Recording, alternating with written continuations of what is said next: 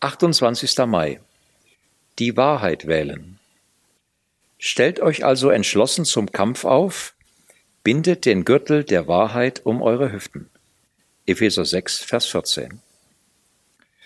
Gebundene Menschen werden nicht durch das befreit, was ich als Pastor und Seelsorger tue, sondern dadurch, dass sie selbst etwas mit meiner Hilfe tun. Es ist nicht mein Glaube, der die Ketten sprengt, sondern das, was sie glauben oder bekennen, loslassen und vergeben. Beachten Sie die Logik der Bibel. Wir müssen uns auf die Wahrheit stellen. Ihr werdet die Wahrheit erkennen und die Wahrheit wird euch frei machen. Johannes 8, Vers 32. Ich bin der Weg, ich bin die Wahrheit und ich bin das Leben. Johannes 14, Vers 6. Doch wenn der Helfer kommt, der Geist der Wahrheit, wird er euch zum vollen Verständnis der Wahrheit führen.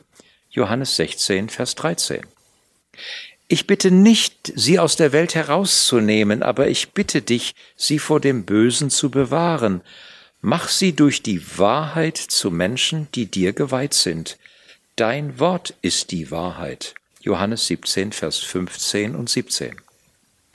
Stellt euch also entschlossen zum Kampf auf, bindet den Gürtel der Wahrheit um eure Hüften. Epheser 6, Vers 14. Richtet eure Gedanken ganz auf die Dinge, die wahr und achtenswert, gerecht, rein und unanstößig sind. Philippa 4, Vers 8.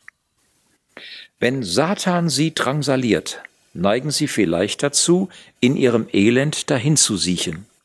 Sie schreien zu Gott, sie so zu befreien, wie Jesus damals die von Dämonen geplagten Menschen wunderbar und spontan befreite.